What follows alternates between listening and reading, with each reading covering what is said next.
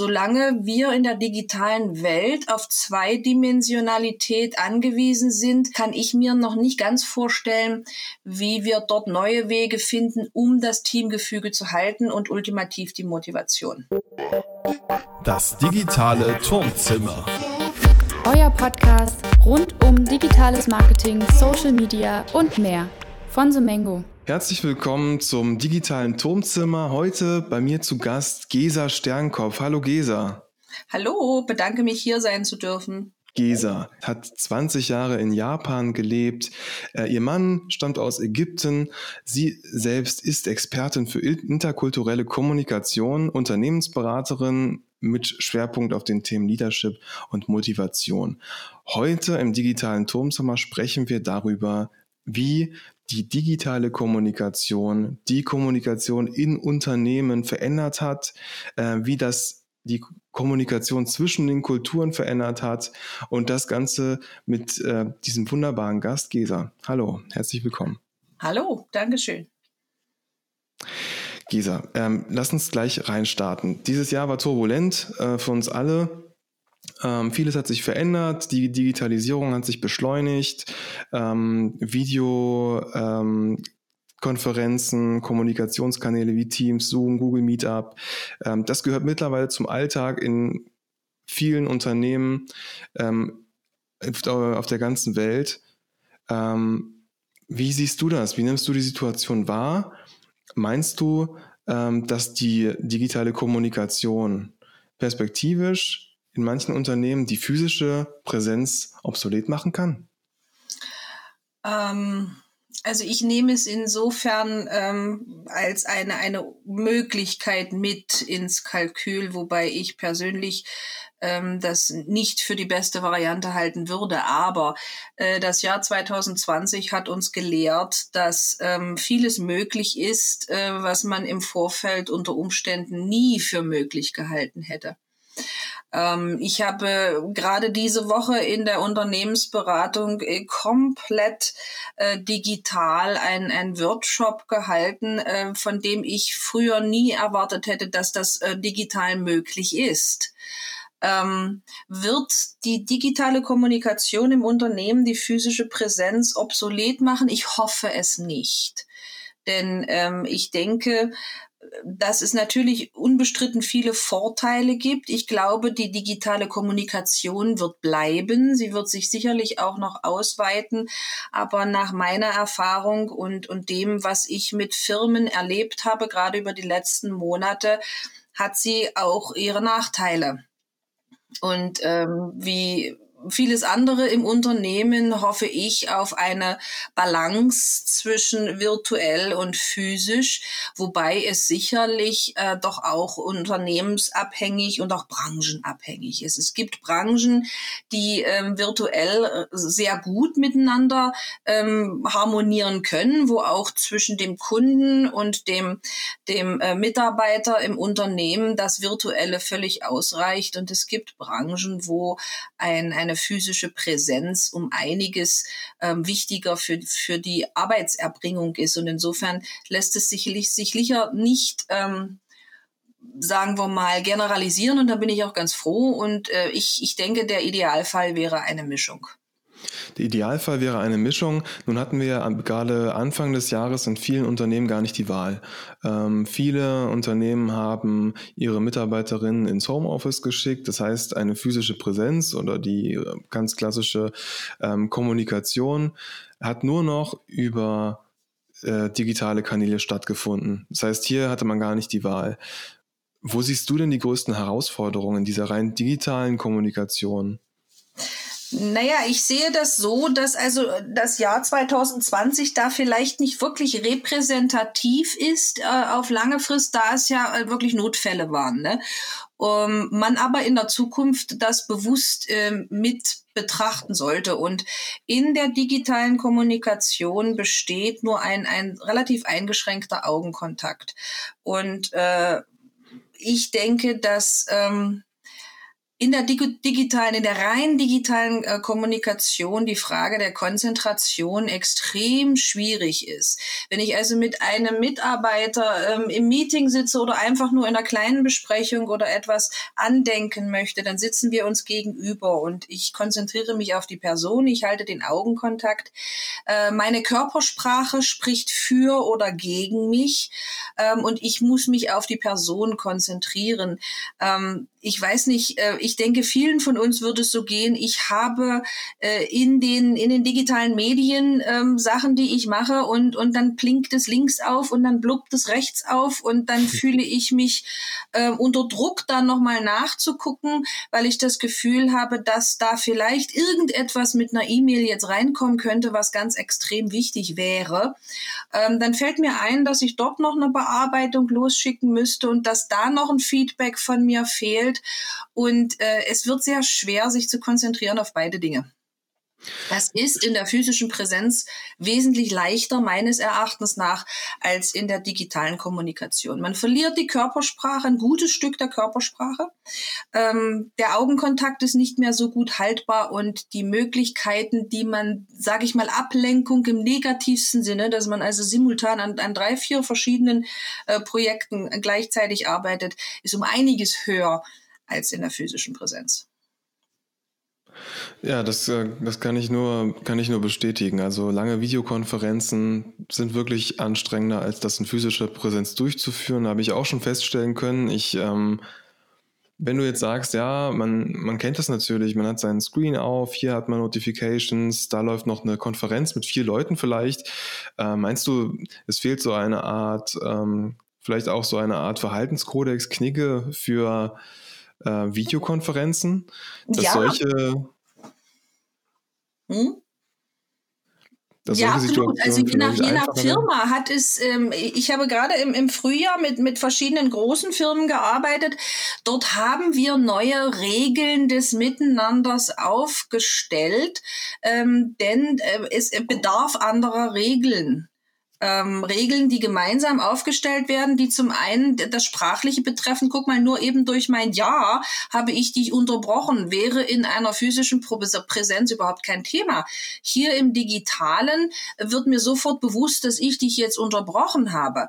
Äh, das heißt, auch wie ich spreche, welche Deutlichkeit ich in meine Sprache legen muss, durch das Fehlen von, äh, von einem guten Stück der Körpersprache ähm, wird auch vieles irgendwie der der, den Vermutungen überlassen. Es gibt ein japanisches Wort, das heißt Sontaku, äh, ist auch von mehreren Stellen zum Wort des Jahres gekürt worden und das bedeutet Vermutung. Wenn man also bestimmte Dinge nicht mehr wirklich klar ersehen kann und, und sich ähm, vermutet, wie es denn jetzt äh, gemeint ist oder wie, wie ähm, der Werdegang sein wird, weil mir einfach die Körpersprache dazu fehlt. Das heißt, man muss dort ganz klare Regeln miteinander aufstellen. Das ist zum einen Video. Äh, klar, also es gibt nichts Schlimmeres, als in, in das, das Signum der anderen Person reinzusprechen. Ich habe vor kurzer Zeit mal einen, einen inspirativen, ähm, ein Keynote-Speech gegeben sozusagen und ähm, dort gab es äh, 150 Teilnehmer. Und im Endeffekt habe ich 75 Minuten mir selber im Computer zugelächelt weil ich überhaupt keinen mehr gesehen habe. Ich habe dann äh, unendlich gutes Feedback gekriegt, habe den Computer aufgemacht und du möchtest nicht wissen, was ich einmal laut durch mein Zimmer gerufen habe. weil man äh, so gut sein kann, wie man will, aber man ist irgendwo ein Stück weit mit sich selber alleine. Und da muss man sich, glaube ich, stärker disziplinieren. Und da wären Regeln ziemlich gut. Ja, also so das, das, das kann ich total nachvollziehen, diese Situation, wenn man mit so vielen Menschen in einer, in einer Konferenz ist, in einer Videokonferenz, ähm, dann geht der Blick, wandert dann doch oft dann unten rechts zum eigenen Bild, um sich, ähm, an dem man sich doch meistens dann gut festklammern kann, oder? Also mir geht das auch wirklich oft so, dass ich mich erwische, dass ich jetzt hier eineinhalb Stunden mich selbst angeschaut habe. ähm, das, äh, das, das kann passieren. Ne? Aber ja. es ist natürlich nicht, nichts, ähm, das, das, das, äh, also ich finde, es tötet manchmal wirklich die, die, die Interaktion ab. Ja? Also man, man braucht ja wirklich das Feedback, das Direkte und Latenzen zum Beispiel in der Kommunikation, gerade was du meintest, das Beispiel mit dem Unterbrechen, das äh, macht das alles wahnsinnig schwierig und, und sperrig manchmal. Es gibt ja Versuche, ähm, diese digitale Kommunikation etwas organischer, etwas physischer, etwas, etwas echter zu machen mit zum Beispiel solchen Virtual Reality Räumen, ja. in dem man zumindest mal eine physische Präsenz einnehmen kann. Meinst du, das ist ein Weg, um das zu optimieren oder denkst mhm. du, es ist nur Spielerei? Mhm. Also ich finde das äh, mit dem VR total spannend, muss ich ehrlich sagen. Ähm, was mir bei den bisherigen äh, virtuellen Möglichkeiten äh, immer fehlt, ist, dass ja das Wissen, der Wissensträger Mensch ja zum einen Wissen birgt, was er ganz explizit, differenziert, klar, ausführlich ausdrücken kann. Das ist ja alles gut, alles schick. Aber es gibt ja auch implizites Wissen, was also nicht, nicht, ein, äh, nicht ein eindeutig ausdrückbar ist, wo man also auch zum Beispiel Körpersprache mit ins Boot holen sollte. Es gibt auch Wissen, was, was überhaupt nicht in Worte gefasst werden kann, dieses tazite Wissen, was sowieso eine Barriere in der Wissensteilung darstellt. Und dann sind wir auf diese zweidimensionalen kleinen ähm, Fensterchen, reduziert, die das Ganze natürlich noch schwieriger machen. Ich habe selber jetzt noch keine wirklich eigenen ähm, VR-Erfahrungen in zum Beispiel Business-Meetings, stelle mir das aber unendlich spannend vor, muss ich ehrlich sagen. Wenn man ja ähm, in, in meinem interkulturellen Bereich, wenn man also gemeinsam auf der ganzen Welt ist und trotzdem im selben Zimmer sitzt, dreidimensional, man hat unendliche Möglichkeiten, da ja auch auch die Regeln der Physik nicht mehr existieren. Es ist, als wenn man Superpower hat. Man kann ja dreidimensional seine, seine Flipcharts, seine äh, Flipcharts ent, entwerfen, Whiteboards entwerfen, Notizen machen. Man kann alles von links nach rechts und oben und unten äh, bewegen. Das ist unendlich agil. Ich stelle mir das also ganz spannend vor, wenn es um, um Brainstorming zum Beispiel geht, ähm, wenn bestimmte Projekte oder Ideen gemeinsam ähm, avisiert werden sollen und um dann nochmal auszusortiert und verändert und wie auch immer adjustiert werden, äh, da kann ich mir also vorstellen, dass die Effektivität hochgeht. Hm. Ja, es hängt immer viel, äh, bei diesen Virtual Reality Anwendungen hängt das natürlich noch immer noch viel an der Hardware. Ja. Äh, die wenigsten haben zu Hause diese tollen Oculus Brillen äh, liegen, die dann auch eine entsprechende äh, Erfahrung gewährleisten, ähm, bei der einem auch nicht übel wird und äh, wo es auch dann richtig Spaß macht, wo man die Controller in der Hand hat und dann auch genau wie du es gerade beschrieben hast, so interagieren kannst, das ist einfach noch nicht gegeben. Zumindest nicht in der breiten äh, Masse, wie ich das jetzt wahrgenommen habe. Ähm, aber ja, toll, dass du da auch Potenzial siehst. Ich glaube es auch. Ich ähm, denke perspektivisch das, in der hm? Zukunft. Definitiv. Ja, wir haben es auch eingesetzt mal, ähm, nicht mit Brillen, sondern eben nur in diesen Fenstern, wie du es beschrieben hast, äh, ein äh, browserbasiertes äh, VR-Tool von Mozilla, ähm, bei dem man so einen kleinen Avatar bekommt und sich dann äh, wie in einem Computerspiel durch den Raum bewegen kann. Warum haben wir das gemacht? Es ging eigentlich vor allem darum, ähm, das Team zu motivieren und auch dieses Gemeinschaftsgefühl im Team wieder zu stärken. Weil das ist etwas, was wir festgestellt haben, was wahnsinnig schwierig über die digitale Kommunikation zu transportieren ist. Ähm, dieses Wir-Gefühl und das gemeinsam an einem Strang ziehen, was einfach gerade in, in Zeiten, wo vielleicht die Auftragslage groß ist, wo man viel leisten muss gemeinsam, wahnsinnig wichtig ist, um Mitarbeiterinnen zu motivieren. Wie siehst du denn die, ähm, wie siehst du denn die Herausforderungen für die, für Teamgefüge, für, für die Firmenkultur, wenn diese physische Komponente wegfällt? Naja, wenn wir es wenn wir's mal wirklich ganz reell betrachten, entwickelt sich ein Großteil des Teamgefüges, äh, ich sag jetzt mal, am Wasserspender oder äh, in der Küche bei der Kaffeemaschine. Ne? Und das fällt jetzt zwar physisch weg, aber man ähm, kann und sollte sicherlich auch ähm, jetzt mit mehr Disziplin Nähe bewahren. Man muss Nähe inzwischen bewusst erzeugen. Das, was in physischer Präsenz ganz, ganz unbewusst und, und ähm, auch nicht äh, wirklich ähm, mit Strategie erzeugt äh, wird, sondern einfach da ist, weil man sich eben ähm, auf dem Flur über den Weg läuft oder eben gleichzeitig am Wasserspender steht. Das muss jetzt äh, bewusst erzeugt werden. Also ich habe mit Teams gearbeitet in Unternehmen, die tatsächlich ähm, solche solche Kaffeeklatsch ähm, ganz, ganz bewusst erzeugt haben, wo man sich also ähm, zu bestimmten Uhrzeiten an äh, vor dem Computer traf mit einer Tasse Kaffee und einem, einem Stück Kuchen oder, oder Zigarette oder wie auch immer, ich glaube, du weißt, was ich meine, um zu schwatzen. Denn äh, in den meisten, in den meisten Gesprächen dieser Art, das, was man so den Klatsch und Tratsch nennt, ist ja immer äh, ein großer Teil Arbeitsinhalt mit drin. Es, es verwebt sich ja beides. Und äh, man muss das bewusst machen. Und ich habe da mit Firmen gearbeitet, die haben also das ganze Gefüge ihrer Meetings umgestellt.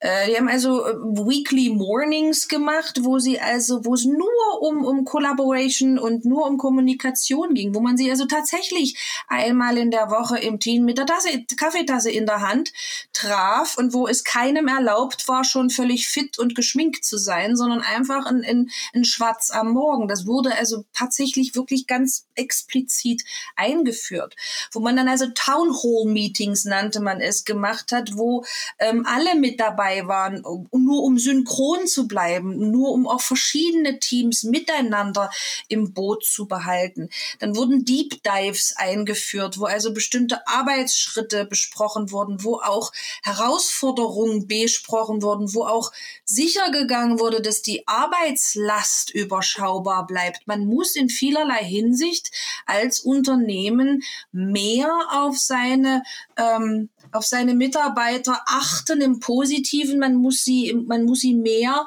ähm, sagen wir mal, man muss sich mehr um sie bemühen, als man sonst im, im, in physischer Präsenz muss, denke ich. Das ist, deckt sich auch mit unserer Erfahrung. Also wir haben auch gemerkt, dass wir eigentlich fast doppelt so viel offiziell kommunizieren müssen, als wir das wahrscheinlich vorher getan haben. Weil genau das wahrscheinlich, ich denke auch genau das weggefallen ist, ja dieser ähm, Talk am Wasserspender, äh, in dem vielleicht viele Informationen, dann doch mehr Informationen äh, enthalten waren, als man das vielleicht damals äh, wahrgenommen haben, oder?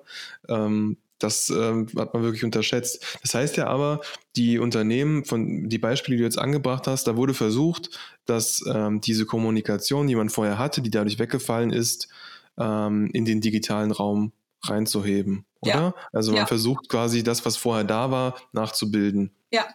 Hm. Genau. Es ist halt die Frage, die ich mir immer stelle. Ähm, man, man, versucht es nachzubilden, je nachdem, wie nachhaltig diese Entwicklung ist und ähm, wie viel wir in Zukunft äh, über digitale Wege kommunizieren werden. Ähm, vielleicht könnte man den Spieß auch umdrehen und sagen, man, man muss vielleicht dieses ganze Thema Teamgefüge, Firmenkultur nochmal aus einer ganz anderen, aus einem ganz anderen Blickwinkel denken, ja, und ähm, vielleicht nicht versuchen, das alte Modell in den digitalen Raum zu heben, sondern die Möglichkeiten, die es im digitalen Raum gibt, ausnutzen und schauen, ob man vielleicht darüber über neue Wege auch so eine Art Gemeinschaftsgefühl erreichen kann. Das halte ich auch für möglich. Entschuldigung.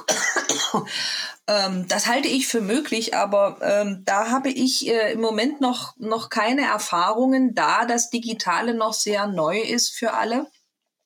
Und im Moment ich eigentlich äh, mehr merke, dass nach der ersten, also sagen wir mal nach dem ersten Schock kam dann irgendwann die erste Euphorie, weil man merkte, ach, das geht, das geht wesentlich besser, als wir uns das gedacht haben. Es hat viele Vorteile, ähm, aber auch diese Euphorie sehe ich in den letzten Wochen schwinden. Mag es einfach das Jahresende sein, ähm, mag es die Jahreszeit sein, aber mir begegnet zunehmend eine, eine Digitalmüdigkeit gibt in meinem erweiterten Umfeld, wo Menschen sagen, das ist ja alles gut und ich freue mich ja, dass das jetzt hier den Plan B gibt, aber können wir denn irgendwann uns bitte auch mal wieder sehen? Äh, mir fehlt der soziale Kontakt. Ich bin als Mensch doch irgendwo äh, ein, ein, ein Wesen, das sozialen Kontakt braucht. Und solange wir in der digitalen Welt auf Zweidimensionalität angewiesen sind, ähm, kann ich mir noch nicht ganz vorstellen, wie wir dort neue Wege finden, um das Teamgefüge zu halten und ultimativ die Motivation. Ja, da haben wir, glaube ich, wirklich noch viel, viel vor uns. Das ist hier wirklich ganz, also der, der ganz rudimentäre Anfang. Ich meine, Videokonferenzen sind ja auch wirklich nur nichts Neues. Ähm, das heißt, ähm, ja, hast du sicherlich recht, ja, dass man da noch viel machen muss, bevor das ähm, so gut läuft, wie es mit physischer Präsenz schon seit so langer Zeit es tut. Ähm, ich, ich denke gerade, wenn du jetzt sagst, ja, manche wünschen sich zurück ins Büro und ähm, suchen wieder die physische Nähe auch zu Kolleginnen und Kollegen. Ähm, es ist ja so, dass jetzt je, jeder, jede Person, jede, jeder Charakter da anders mit dieser Situation umgeht. Also ähm, wenn man sich mal in, in, in ein Team reinschaut, äh, manche Personen, die vielleicht alleine zu Hause sind, ähm, andere wiederum nicht. Ähm, bei anderen springen die Kinder auf dem Tisch rum. Das ähm, ist alles äh, äh, unterschiedliche Herausforderungen bei unterschiedlichen äh, Menschen in verschiedenen Situationen und eben aber auch verschiedene äh, Charaktere, die da unterschiedlich umgegangen sind. Es gibt doch die, es gibt doch sechs ähm, generelle ähm, menschliche Bedürfnisse. Die kann man in sechs Kategorien unterteilen, ganz von der Basis her. Es gibt Menschen, die ähm, in, in erster Linie äh, Sicherheit anstreben, die also Sicherheit, Komfort, Struktur brauchen in ihrem Leben. Äh, dann gibt es Menschen, die in, in allererster Linie Liebe und Verbindung äh, brauchen in ihrem Leben. Die brauchen Kommunikation, die brauchen Vertrauen über allen anderen Dingen. Es gibt Menschen, die, ähm, die sagen wir mal, die Herausforderung suchen, die das Abenteuer brauchen, die auch die Diversität brauchen, die also verschiedene Dinge neu sehen müssen, weil sie sonst anfangen, sich zu langweilen. Es gibt Menschen, die brauchen die Signifikanz. Sie, sie, sie, für sie ist es ganz wichtig, dass die Dinge eine Bedeutung haben, dass es dort eine Ehre im, im Leben und in der Arbeit gibt. Das, das fünfte, äh, die fünfte Bedeutung oder der fünfte Teil ist äh, das Wachstum. Es gibt Menschen, die intellektuell, spirituell und und emotional wachsen müssen, wenn sie in einem Unternehmen weiter als Positivum dastehen möchten oder sollen. Und es gibt Menschen, die ähm, geben, schützen und, und ähm, für die es wichtig ist, dass sie Teil eines Ganzen sind, dass sie also als Teil irgendwo dazugehören. Diese sechs grundsätzlichen Bedürfnisse hat, sind in jedem Menschen vereinigt, aber die Stärke der einzelnen Teile ist je nach Persönlichkeit unterschiedlich und dann auch je nach Herausforderung. Es kann ja den Mitarbeiter geben, der bisher eigentlich immer derjenige war, dem es wichtig war, dass er frei ist, dass er sich äh, austoben kann, dass er sich ausprobieren kann, dass es auch ein bisschen abenteuerlich ist, dass er Herausforderungen hat. Und man jetzt vielleicht als Führungsmitglied denkt, naja, jetzt hat er die Herausforderung, das ist jetzt eine Herausforderung. Und man hat übersehen, dass im persönlichen Umfeld desjenigen seine zweite Bedürfnis Liebe und Verbindung wegbricht aus irgendeinem Grund. Und dann dreht sich nämlich die, die, das Ranking dieser, Wicht, dieser Bedürfnisse um. Und aus demjenigen, für den also die Herausforderung immer das Wichtigste war, wird jetzt plötzlich jemand, für den Liebe und Kommunikation am wichtigsten wird. Verstehst du, was ich meine? Mhm. Das heißt zu sagen, ähm, ich, meine Mitarbeiter sind so und so und so und jetzt sind es eine, eine neue Herausforderung und ach, das sind doch die, ähm, denen ist es wichtig zu wachsen und, und auch intellektuell sich neuen Herausforderungen zu stellen. Die sollten jetzt doch eigentlich okay sein und, und das sind die, die brauchen jetzt hier besonders viel Hilfe und Liebe, weil sie ja, je, weil sie ja Menschen sind, die sehr viel Verbindung und Kommunikation brauchen das ist äh, für mich ein, ein, eine, ein Rückschluss, der viel Gefahr in sich birgt, weil sich diese Bedürfnisse ändern können. Es ist halt so, so, so schwierig manchmal zu greifen. Ich weiß nicht, wie du es erlebt hast. Man will, äh, man will motivieren im Team, man will versuchen, gemeinsame Ziele zu erreichen ja am Ende und man, man will sich nochmal gemeinsam zusammenraffen. Ja, vielleicht ist es ein Kraftakt, der vor einem steht. Sowas digital zu machen, ist, ist wahnsinnig schwer und, und, und wahnsinnig ähm, aufwendig. Ich habe noch nicht den, den, den, den, den besten Weg, glaube ich, gefunden ähm, für mich. Hast du denn in Unternehmen äh, Konzepte gesehen, die dich überzeugt haben? Ähm, Konzepte, die mich überzeugt haben, nicht. Ähm, Gedankenansätze, ähm, Führungskräfte mit Motivation und Führungskräfte mit, mit äh, Passion, ja.